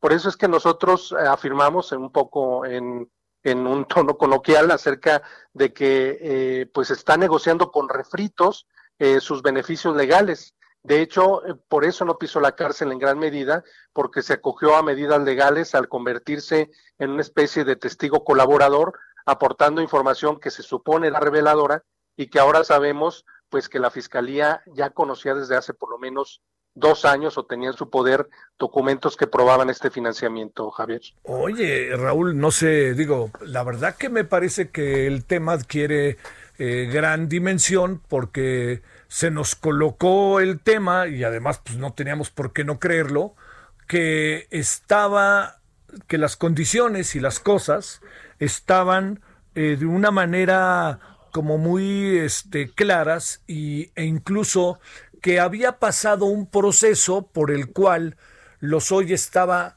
lanzándose a contar una historia que era inédita en cuanto a que era pública, aunque fuera conocida de voces y trabajos que particularmente ustedes hicieron. Eh, ¿qué, puede pasar ante este asunto que ustedes tienen elementos probados de cómo se dio? Bueno, yo creo que eh, si se le dio este beneficio legal a Emilio Lozoya fue porque él se había comprometido a aportar información trascendente que permitiera ubicar la participación de más eh, personajes en esta trama de corrupción. Eh, pero no solamente bastaban los dichos, como ha venido ocurriendo, porque gran parte de la denuncia de hechos que presentó el 11 de agosto, pues son dichos. Hay pocas pruebas las que aporta en esta denuncia y se supone que en el transcurso, en el transcurrir de los meses, irá aportando las pruebas y la misma autoridad irá eh, haciendo su investigación para tratar de corroborar que lo que dijo Lozoya pues tiene sustento. Pero hasta ahora, eh, pues lo que nos sorprende es que gran parte de los dichos y las pruebas que aportó, pues son cosas que ya se sabían. Eh, eh, están las transferencias realizadas en 2012, están los asesores electorales que puso como novedad y que a todos nos sorprendieron, de hecho todos los dimos como una revelación, pero que ahora sabemos que la Procuraduría de, de la anterior sexenio y ahora Fiscalía, pues ya conocía esta información y hay más eh, detalles de ese tipo que ya conocía la autoridad. Eso los iremos desmenuzando en próximos días porque hemos conseguido más documentación que demuestra que eh, la Fiscalía conocía muchísima información de la que Lozoya presentó como novedad y pues va a poner en entredicho eh, la validez de eh, los beneficios legales que se le otorgaron. Que se le otorgaron. Oye, a ver, déjame volver al, asunto de lo que puede pasar a partir de ahora. Si esto eh, la fiscalía no ha dicho que no, ¿verdad? Desde que ustedes dieron a conocer esta información, ¿no? Bueno, no ha dicho que no porque sencillamente es una documentación de ellos mismos, sí. incluso este, validada por la propia fiscalía y, antes de publicarlo lo, lo, validamos de que esto fuera así y efectivamente la tienen ellos en su poder. Si es refrito, también quien queda en evidencia es quienes tuvieron las denuncias en la mano, ¿verdad? Claro, este es, em, es insólito. Bueno, esto viene a confirmar lo que lo que ya sospechábamos acerca de que hubo un encubrimiento de parte de las anterior de las autoridades del anterior PGR, porque ellos ya lo tenían en sus manos, eh, debieron haber eh, eh, consignado ante un juez, había suficientes elementos para probar una variedad de delitos y en concreto el asunto electoral, pues esto no no había prosperado, no se había presentado. ¿no? Entonces, eh, pues hay indicios de que hubo un encubrimiento. Me parece muy, muy grave, Javier. Sí, la verdad que sí. Eh, digamos, eh, la otra parte de la gravedad es que, que, digamos, tiene que ver con cuestiones de carácter político, ¿no? Que nos hayan hecho ver una novedad cuando nos pudieron haber dicho estamos retomando lo que este hombre dijo hace dos años, ¿no? Que hay un poco, de, hay un poco de engaño, ¿no? Claro, cuando el, fiscal Alejandro Gertz salió el 11 de, agosto hacia, a difundir eh, la declaración de los hoy en un video, recordarás, eh, a través de redes sociales, eh, lo contó como una novedad. Dijo este señor, este personaje, no das nunca su nombre, sino es el señor EL, este, pues ha venido aportando esta información.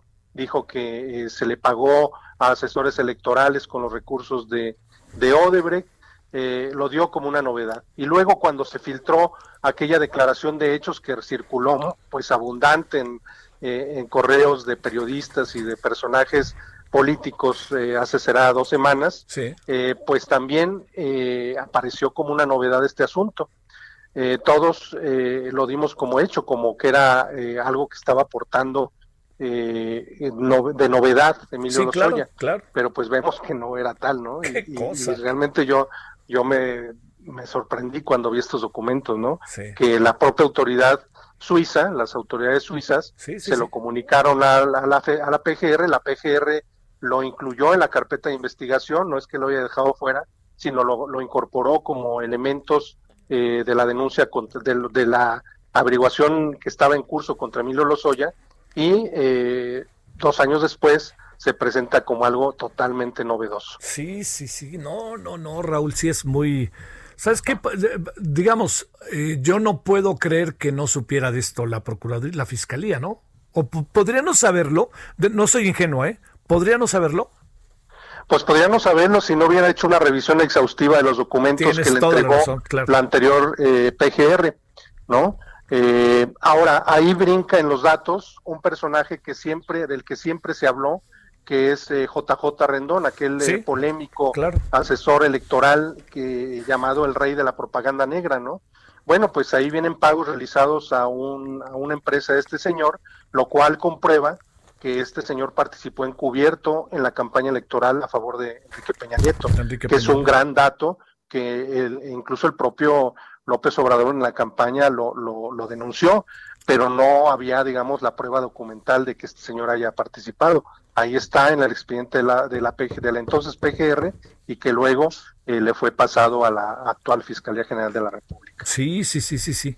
Oye, a ver, por último, eh, déjame volver a algo que ya nos, nos diste eh, parcialmente respuesta, pero déjame plantearte de nuevo el asunto. En términos legales, ¿esto quiere decir algo o simple y sencillamente hay un nuevo elemento que los coloca en entredicho a la Fiscalía sobre este caso? Pues yo creo que ponen entredicho la validez de las eh, pruebas que está aportando, bueno, más que la validez, eh, lo novedoso de las pruebas que está aportando Emilio Lozoya. Si él eh, se había cogido esta figura del criterio de oportunidad para revelar información, pues no está revelando gran cosa. En este aspecto del financiamiento electoral no está revelando porque pues ya se sabía, ya lo conocía la Fiscalía y la, la Procuraduría. Ahora, la información que ahora se da a conocer aporta otros elementos de cómo se dio el financiamiento electoral en aquel año. Ahora sabemos que se dio en una forma encubierta, en una farsa descarada en la que participaron tanto los operadores de la campaña como los propios asesores electorales, porque por, de los 10 eh, asesores pagados en aquel momento con los recursos de Odebrecht, pues por lo menos seis fingieron o simularon participar en proyectos mineros en Sudamérica. Es decir, esa era la clave con la que eh, realizaban los servicios en México para no ser descubiertos eh, ni por las autoridades suizas ni por las autoridades mexicanas. En las facturas emitidas decían que los pagos eran para ir a hacer trabajos de exploración de oro, de hierro, de yacimientos de carbón en Bolivia, en Colombia, en Argentina. Entonces, cuando alguien se topa con esos documentos, dicen, ah, no, no es cuestión electoral, es inversiones, y le daban la vuelta. Pero bastaba simplemente hacer un rastreo de a qué se dedican esas empresas para darse cuenta que se trataba de asuntos electorales. Claro. Este, oye, una, una más, este, también, ahí digo, como, como para escuchar tu opinión, Raúl, eh, lo que sí se va confirmando es que estos elementos que ustedes investigaron a lo largo de todos estos años están corroborados y no se dieron a conocer del todo en la famosa denuncia que se dio, que se hizo pública, que nadie ha negado que esa denuncia que presentó Lozoya sea real, sea verídica, sea auténtica, pero a lo que me quiero referir es eh, lo único que está pasando es que hoy están apareciendo más elementos, pero del origen de lo que ustedes hicieron, pues ¿qué podríamos decir? ¿Está toda la historia contada o todavía una parte de la historia que no tenemos del todo? Bueno, yo creo que lo que es inédito y, eso sin duda eh, todavía falta por probarse, pero eso sí me parece como algo eh, muy fuerte, que es el involucramiento eh, del Congreso, ¿no? la llamada compra de votos para las reformas estructurales. Si esto se logra documentar de que hubo compra masiva de votos a prominentes políticos de por lo menos dos partidos, pues eso sí sería eh, una aportación valiosísima. Y también el involucramiento de eh, dos expresidentes, ya había uno que era Peña Nieto, pero luego el involucramiento de Felipe Calderón y de Carlos Salinas, eh, hasta ahora solo está en dichos de Emilio Lozoya, falta que aporte las pruebas. Si lograra aportar las pruebas, eso sí sería eh, una, una aportación importante, trascendente, que sería nueva a lo que ya se ha venido publicando sobre el caso Odebrecht. Pero en concreto, y ya refiriéndome a tu pregunta, eh, no hay nada nuevo en el caso Odebrecht. De lo que contó Emilio Lozoya, lo, lo único nuevo que nosotros habíamos encontrado era el asunto electoral, el, el enlistar los 10 asesores. Pero ahora pues vemos que pues era nuevo para nosotros, periodistas y la sociedad, pero no era nuevo para la autoridad. Ellos ya lo tenían desde mucho antes. Esto que acabas de decir es clave, Raúl. Oye, una, una cuestión más. Eh, varias veces se ha planteado esta idea de que como se han estado dando las cosas, eh, se ha utilizado esta expresión, ¿no? Muy típica de, de, incluso del gremio, pero también de las leyes, que es se les está cayendo el caso. ¿Tú crees que se esté cayendo el caso, eh, Raúl? No, yo creo que eh, más bien eh, surgen elementos que pueden ayudar a fortalecer eh, la investigación. A quien se le, sí se le puede estar cayendo el teatro es a Emilio Lozoya, no tanto a las autoridades, porque las autoridades, al contrario, esto viene a demostrar que hay elementos suficientes pues para fincarle responsabilidades a él y a otros personajes involucrados en este asunto. Pero a quien sí se le podría caer eh, en la negociación es al propio Emilio Lozoya, que apostaba a que él iba a aportar y a revelar cosas que lo iban a dejar eh, pues con una pena mínima, incluso algunos dicen que hasta con la libertad. Pues yo ya pondría en duda eso ahora que vemos la calidad de la información que está aportando, que no es del nivel que se hubiera esperado, ¿no? Hijo, yo veo tan difícil que la libre en términos de lo que está pasando, Raúl, pero bueno, es un asunto en donde veto a saber qué arreglos haya. Sabemos algunos, pero pues evidentemente no sabemos todos. Bueno, este, pues Raúl, ratifican lo que venían diciendo, ¿eh? O sea, digo, ya sabíamos, ¿no? Pero ratifican una vez más lo que venían haciendo y por eso se reconoce, Raúl. Y muchas gracias. Muchas gracias, Javier. Hasta luego. Hasta luego. Periodista Raúl Olmos, investigador de Mexicanos contra la Corrupción y la Impunidad. ¿Y cómo ve este asunto? Uf. O sea, todas las denuncias, las denuncias del señor Emilio Lozoya, la Procuraduría las tenía documentadas, las tenía en su poder.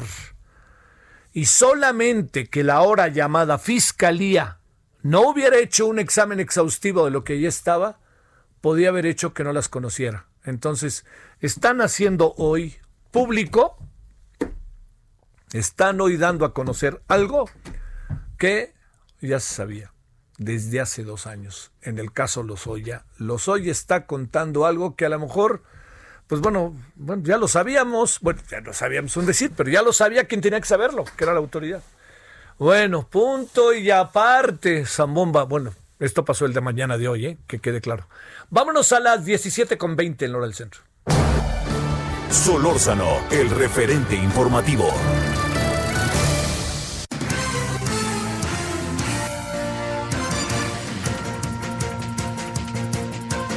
¿Dónde andas, Iván Saldaña? Muy buenas tardes, ¿cómo te ha ido?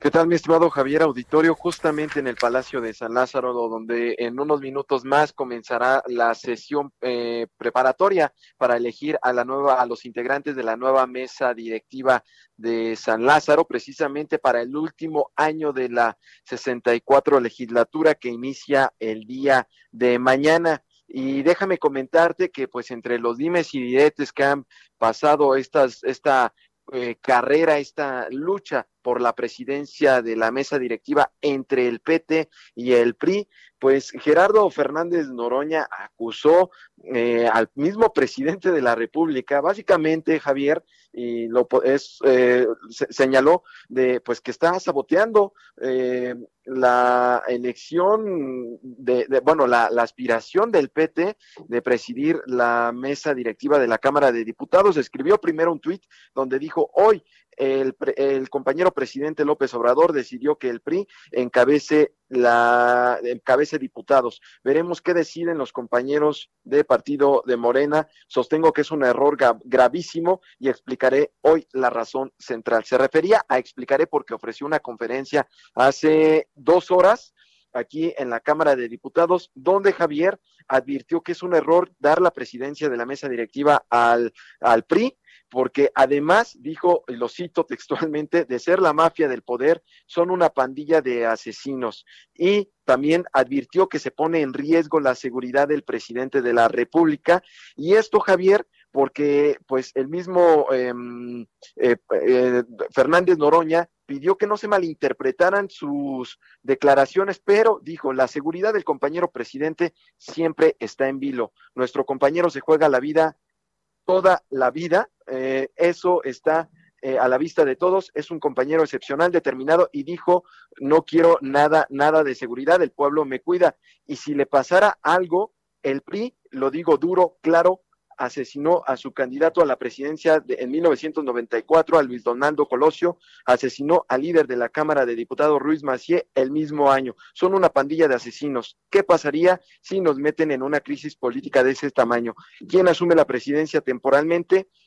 La presidencia de la Cámara de Diputados, el PRI, el PRI. Así lo dijo Javier. Esta tarde, Fernández Noroña, pues advirtiendo que es inconcebible dar la presidencia, que, que el presidente de la República también haya declinado a favor de que se le diera la presidencia, se respetara, en este caso, argumentó el presidente, se, se respetaran pues la ley, la ley orgánica que le daba al PRI en primera instancia la presidencia de la mesa directiva por ser la cuarta fuerza. Y en esta lucha, pues hoy se posiciona nuevamente el PRI. Al ser la cuarta fuerza, se sumaron cuatro nuevos diputados a esa bancada, Javier.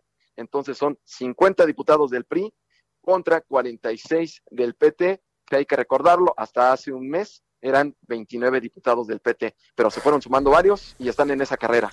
Muchas gracias. Seguimos informando, buena tarde. Bolas, dirían los clásicos con esa declaración de Fernández Noroña. Eh, bolas, ¿no?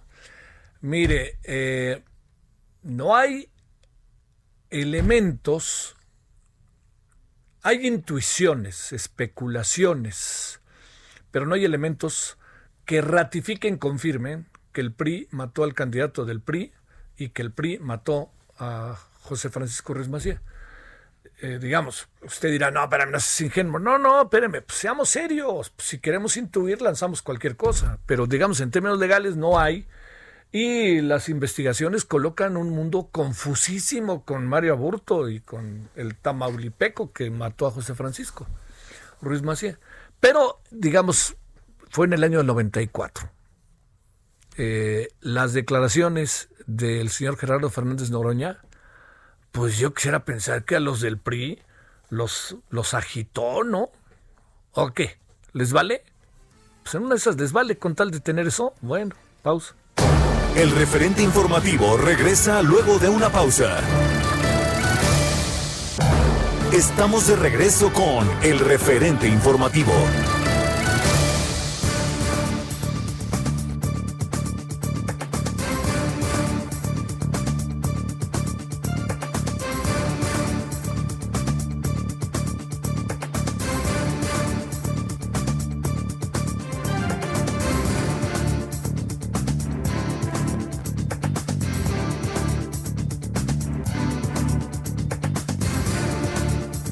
Andamos de vuelta por aquí. Gracias que sigue con nosotros. Este, le debo de decir que, como ya escuchó a Iván Saldaña, que planteó lo que había dicho el señor eh, eh, Gerardo Fernández Noroña, ya queda claro quién va a ser la presidenta de la Cámara de Diputados. Está en buenas manos.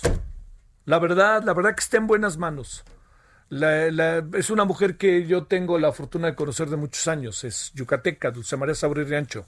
Entiendo que esa marca llamada PRI mata a cualquiera en el camino, ¿no? ¡Ah, otra vez! Que no sé qué. Bueno, entonces, lo único que le digo es que ya es un hecho Dulce María Sabri Rancho va a encabezar desde mañana la Cámara de Diputados. Eh, viene esta ceremonia que le digo, ella dice, ahora sí que vamos a empezar, pasan lista, este, a ver, ya estamos todos, vamos a empezar el himno nacional, oigan, suspendemos la reunión para ir por el informe, va por el informe y ya, luego viene el posicionamiento de los partidos, que eso va a ser muy interesante mañana en la Cámara de Diputados. La ceremonia empieza a las 5 de la tarde.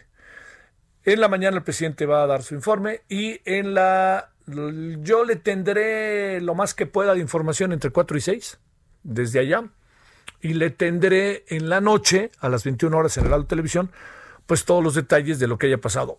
De lo que puede ser interesante que haya pasado, ¿eh? No crea que soy tan seguidor porque luego no pasa nada, ¿eh? Tal cual. Y entonces nomás informar de lo que cada quien dijo y listo. Este, y eso es lo que le presentaremos. Bueno, 17 con 32 en la hora del centro. Solórzano, el referente informativo.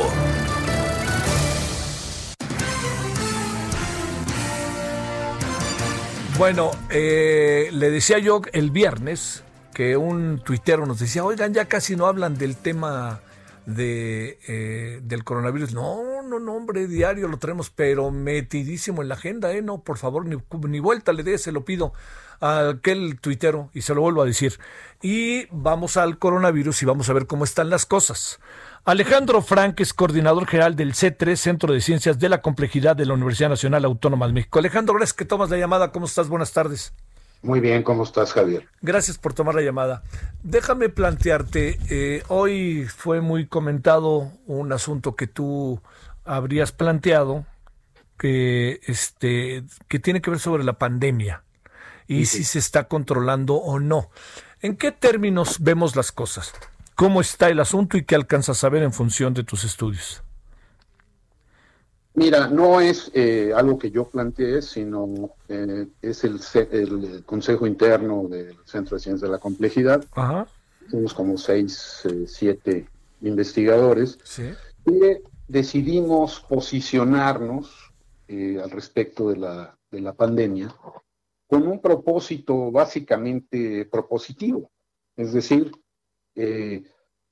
ver de qué manera podemos apoyar al país en estos momentos. Es más o menos claro que ha habido, que, México, pues no le ha ido muy bien con la pandemia. ¿no? Eh, ¿Qué estamos haciendo mal? Esa pregunta. ¿Qué podemos cambiar? Eh, ¿Qué tipo de asuntos debemos de considerar y, demás? ¿no? Entonces quiero, en primer lugar, hablar de eso. ¿no? Adelante. esto es un, intento de... Eh, creo que es el momento de pedir una tregua entre partidos, entre partidos políticos, entre los estados y el gobierno central, la iniciativa privada, eh, y dialogar con los centros de investigación. Creo que esto es lo que se ha hecho peor, digamos, el, no ser eh, lo suficientemente participativos, debido a que básicamente no se han abierto los micrófonos a todos estos. Y lo que quiero decir es que este no se trata de un problema binario de salud o economía. No, es que es sencillo. El COVID es un problema médico, pero también biológico, social, económico, cultural, político, e incluso, y esto se está viendo muy claramente ahora, educativo. ¿Qué vamos a hacer con nuestros niños? ¿Podemos mandarlos a la escuela o no? Y como decimos en un eh, eh, artículo pequeño que escribimos, eh, esto ha trastocado todos los aspectos de nuestra sociedad, estructurales y dinámicos. Entonces, pues la pregunta básica que nos hicimos es, ¿por qué México tiene esta tasa de crecimiento de la pandemia tan grande? ¿Por qué ha tenido tantas defunciones? ¿Y qué podemos hacer para cambiar esto de hoy en adelante. Todavía estamos en medio de la pandemia, eso no hay duda. Si está creciendo mucho o no es materia de discusión, si se está subreportando o no es materia de discusión. Hay evidencias que indican que no se está reportando correctamente, básicamente porque no hacemos suficientes pruebas. En eso estamos bastante solitarios en el mundo. Entonces, creo que es un momento ahorita bueno para dar un paso atrás. Eh, sería bueno que el gobierno eh, pues reconozca los errores, las estrategias que no ha seguido.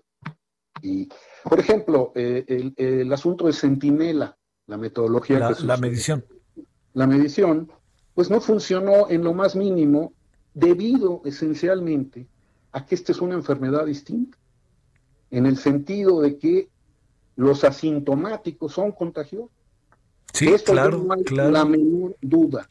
Y entonces no es posible que solo sigamos a los que están claramente enfermos, porque hay un 70-80% de personas que son asintomáticas y que sin embargo están transmitiendo la enfermedad. Entonces, en, algún sentido, en este centro que, en el que trabajamos, el nuevo Centro de Ciencias de la Complejidad de la UNAM, pues nos hemos planteado eh, esto desde un punto de vista bastante multidisciplinario. Y creo que lo que urge en este momento es usar herramientas modernas de información y comunicación. Eh, no estamos solos en el mundo, eh, muchos países están investigando y están tomando medidas, algunos con más éxito que otros, y aquí parecería que estamos decidiendo por nuestras pistolas, ¿no? Eh, tenemos gente, no solo contacto con gente internacionalmente, sino mexicanos que están involucrados directamente con y haciendo aportaciones a este proyecto. Por ejemplo, Mónica Olvera, que salió una noticia hace poco, una muchacha mexicana, una investigadora. Sí, sí, de la UNAM, por, de la UNAM, por cierto. De la UNAM y que ahora es una gran profesora en Northwestern University, está Andrés Vendesky en Columbia, todos ellos, muchos mexicanos trabajando en esto. Entonces yo diría, Javier, si me permites, ¿Sí? que hace falta que tengamos información más clara y confiable. Eso ha fallado notablemente. Y que los puntos centrales que debemos tocar, que son los que hemos nosotros mencionado, aunque hay más cosas que podemos hacer, yo insistiría en la tregua. ¿Ok? Es increíble que a estas alturas, en medio de una tragedia de este tamaño, eh, los partidos políticos eh, utilicen esto de un lado y del otro eh, para atacarse. Y que también se ataque, por ejemplo, a la iniciativa privada, que están muchos dispuestos a colaborar. Creo que es un momento importantísimo de hacer. Y ah. para mencionarte, perdóname. Sí, sí, sí, sí, adelante. Bueno, nada más te quería mencionar puntos específicos en, el que, en los que estamos absolutamente en desacuerdo. El uso de, cubrebocas. No es que aquí eh, López Gatel o, el presidente de la República opinen o no opinen, eso ya es un hecho comprobado, científicamente comprobado, que da una reducción enorme eh, el cubrebocas. Como decimos ahí también, no exclusivamente el uso de cubrebocas va a resolver el problema hacemos una comparación con el uso de eh, el cinturón de seguridad en los coches. Sí, sí, sí, está bueno eso. No es más total, hay que seguir las, las reglas, ¿verdad? Sí, sí. tránsito, etcétera.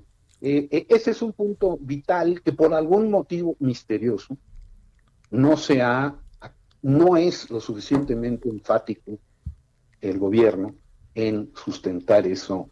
eso. Y, curiosamente que sucede con presidentes en otros países como Bolsonaro y Trump. Eh, no sé qué significa para sus conciencias, pero no, no es eh, una buena señal. ¿Mm?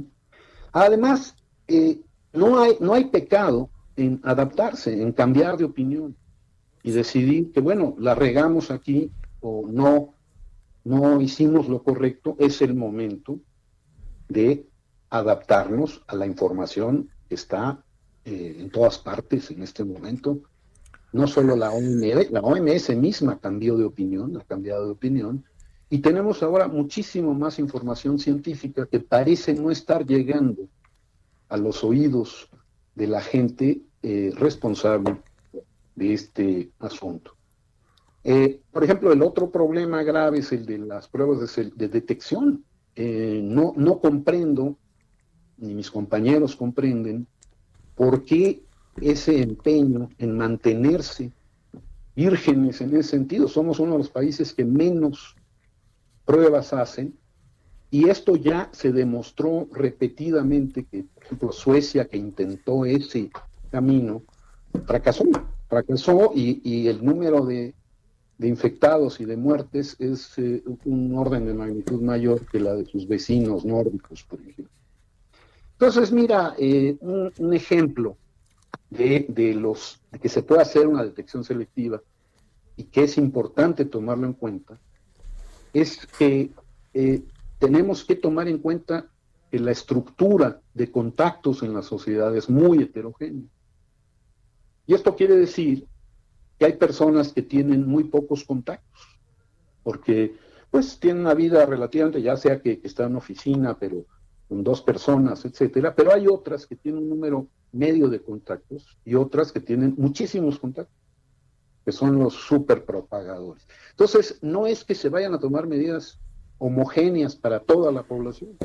Es necesario identificar a estos superpropagadores, que son gente que está en contacto con muchísima gente y que a la cual debemos de hacer pruebas, por ejemplo, y proteger adecuadamente.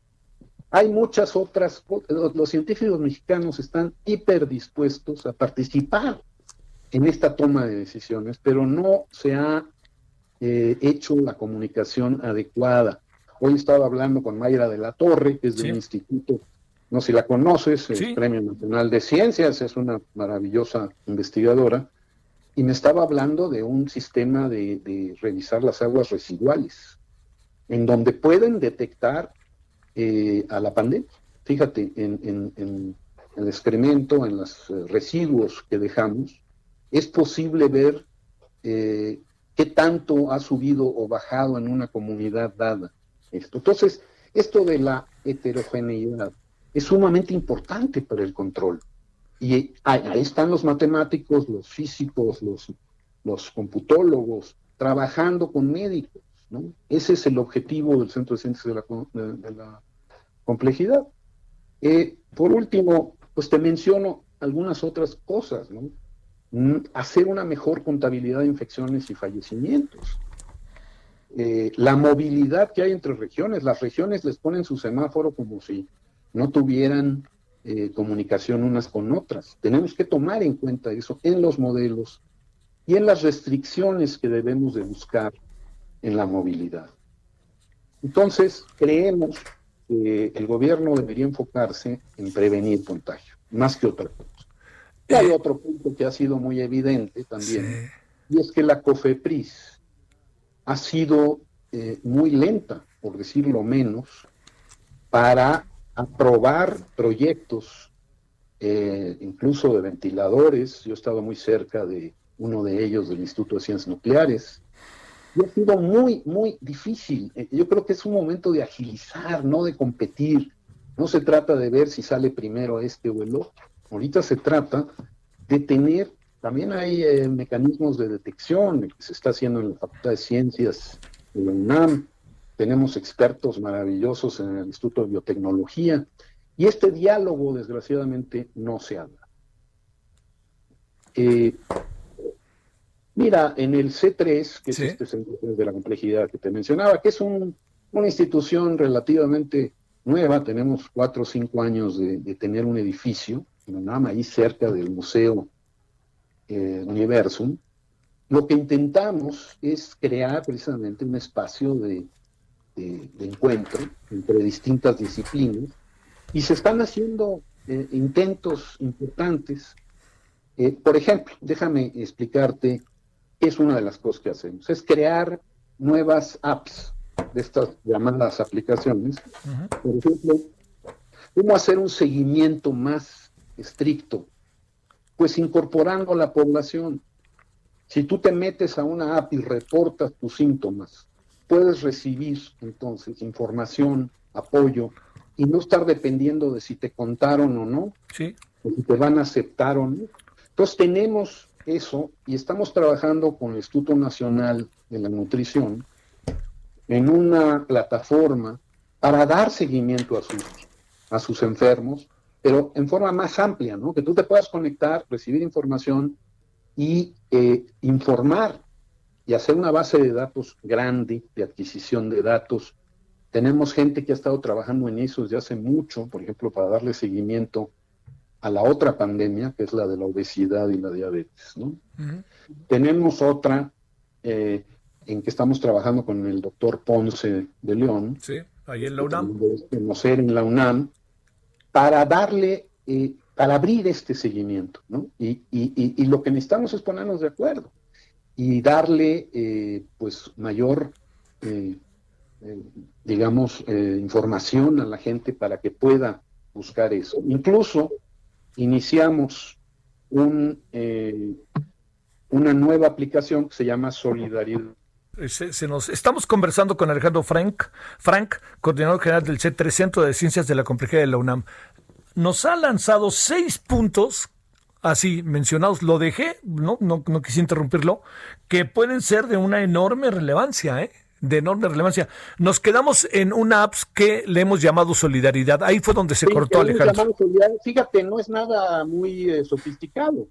Es eh, tener una manera de de, organizarnos como sociedad, para ayudar a la gente más vulnerable, a los más pobres, para, para llevar a la gente que no debería salir, los, los mayores, la gente mayor. Eh, y, y, estamos intentando utilizar estas herramientas de comunicación e información de manera eh, más importante. Entonces, el ofrecimiento es, esto no es eh, Sí es una crítica, pero es una crítica constructiva. Sí, sí, sí. sí no, no, no, no la veo de otra manera, ¿eh? Oye, a ver, un último asunto, Alejandro. No sé, te interrumpí, ibas a decir algo más y te interrumpí, perdón.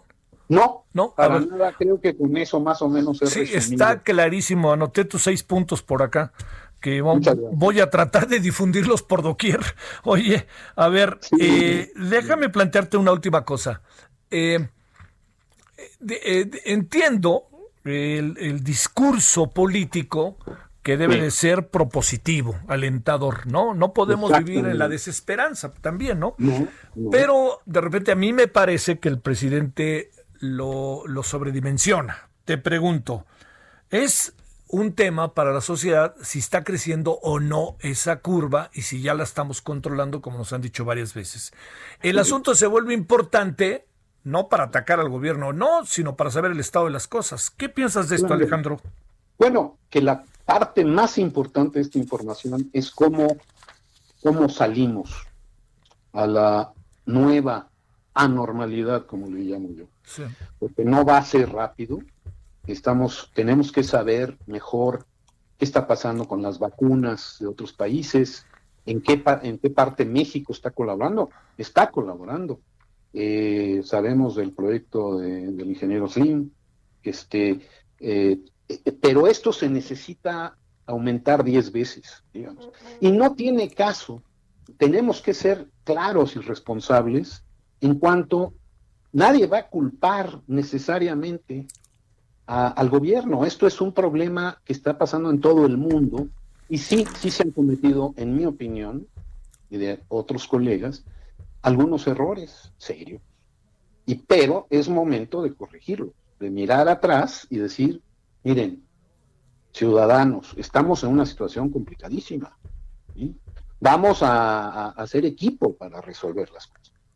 Con los, con la gente de industriales, con los, con las universidades, es un llamado a la solidaridad en realidad, que sí se puede hacer, caray es irse un poco arriba de, las batallas continuas eh, políticas entre los partidos. Sí, sí, sí. Entonces, mi visión es que es hiper importante reconocer en este momento, dejar de atacarse mutuamente, que creen que cualquier crítica, de un lado creen que cualquier crítica es un ataque al proyecto de gobierno, y del otro lado eh, eh, hay gente que sí le gusta aprovechar los errores cometidos para atacar. Y lo único que se ha logrado es polarizar a la sociedad en su conjunto. Sí creo que es posible hacerlo mucho mejor si aprovechamos nuestros recursos eh, personales, científicos, sociales, porque hay mucha gente que queremos ayudar y que queremos criticar con propósito de que las cosas marchen mejor hacia adelante. Eh, no hay duda de que la pandemia sigue. Es, ah, es muy dudoso que se quiera apresurar la salida, la ida a la escuela de los niños. Y tenemos que reconocerlo, reconocerlo porque en otros países ha habido brotes nuevos que han controlado y tenemos que meter marcha atrás también a la terquedad de que yo no tomo medidas porque es inútil y voy a dedicarlo a los hospitales, qué bueno que le hayan dedicado a los hospitales. La medida de las camas vacías no es un buen indicador. Mucha gente está aterrada, no quiere ir a los hospitales. Sale. Bueno. Eso es lo que siento, Javier. Oye, yo te agradezco que lo hayas comunicado con nosotros. Te agradezco muchísimo, Alejandro. Y pues bueno, ahí seguiremos en comunicación. Qué bueno que conocí este camino. Te lo agradezco muchísimo. Yo a ti, Javier. Hasta pronto. Hasta pronto. Es un hasta pronto seguro. Bueno, oiga, eh, ya nos vamos. Eh, déjeme decirle, a ver, esto que planteó este, de manera tan, tan clara Alejandro Frank, fíjese lo que dijo desde el principio, no lo planteamos para enfrentarnos o para tener una posición hacia el gobierno, sino más bien para sumarnos a un proceso que debe de buscar la manera de encontrarse salidas al proceso, ¿no?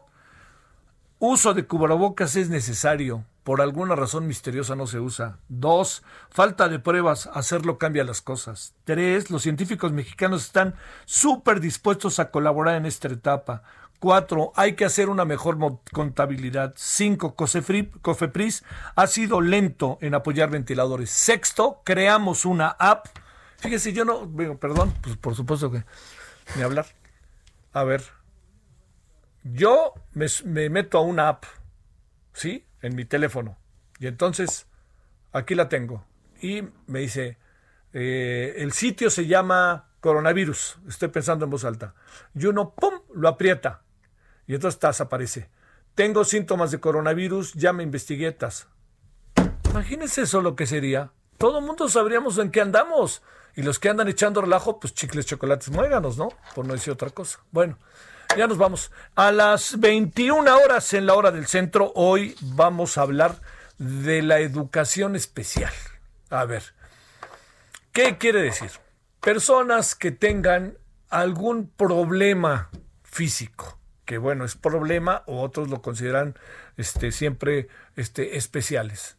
Yo, yo creo que todo es junto, ¿no? Pero es también formidable lo mucho que se hace este, con las familias, las, cómo hemos ido aprendiendo, no del todo, pero sí hemos aprendido. Bueno, todo esto que le estoy contando hoy, cómo se está dando el proceso en las casas para las personas que tienen, o también se planteaba, ¿no? Otros, este, otras características. Entonces, ahí lo dejo para que hablemos en la noche del tema. Ojalá nos acompañe.